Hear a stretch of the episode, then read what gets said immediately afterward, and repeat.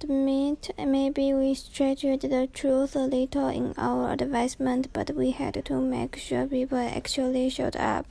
我承认我们在广告中是有点夸大，毕竟我们总得保证有人来玩才行。Haunted House 恐怖鬼屋。with live sharks 有活的鲨鱼，Thirty Two Surrey Street 苏瑞街三十二号，Admission fifty cents 入场费五角。3 p.m. 下午三点。But the time we finished putting the flares up around the neighborhood and got back to Rowley's basement, it was already 2:30, and we hadn't even started putting the actual haunted house together yet. 我们在左邻右舍发完广告传单，回到龙弟家地下室的时候，已经两点半了。我们还没开始布置鬼屋。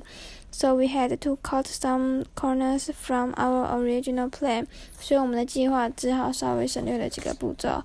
When 3 p.m. rolled around, we looked outside to see if anyone had showed up. up。三点的时候，我们往外看到底有没有人来。And sure enough, there were about twenty neighborhood kids waiting in line outside Rowley's basement。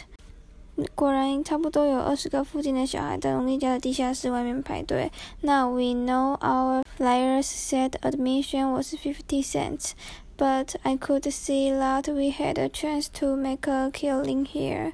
没错，我们知道广告上是写入场费五角，但我觉得我们有机会大赚一笔。So I told the kids that admission was two bucks, and the fifty cent thing was just a typo，所以我跟排队小孩说入场费是两块钱，五角是笔误。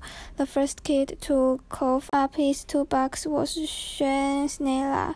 第一个吐出两块钱的是圣恩史奈拉。He paid his money and we let him inside, and me and Rolly took our positions in the hall of screams。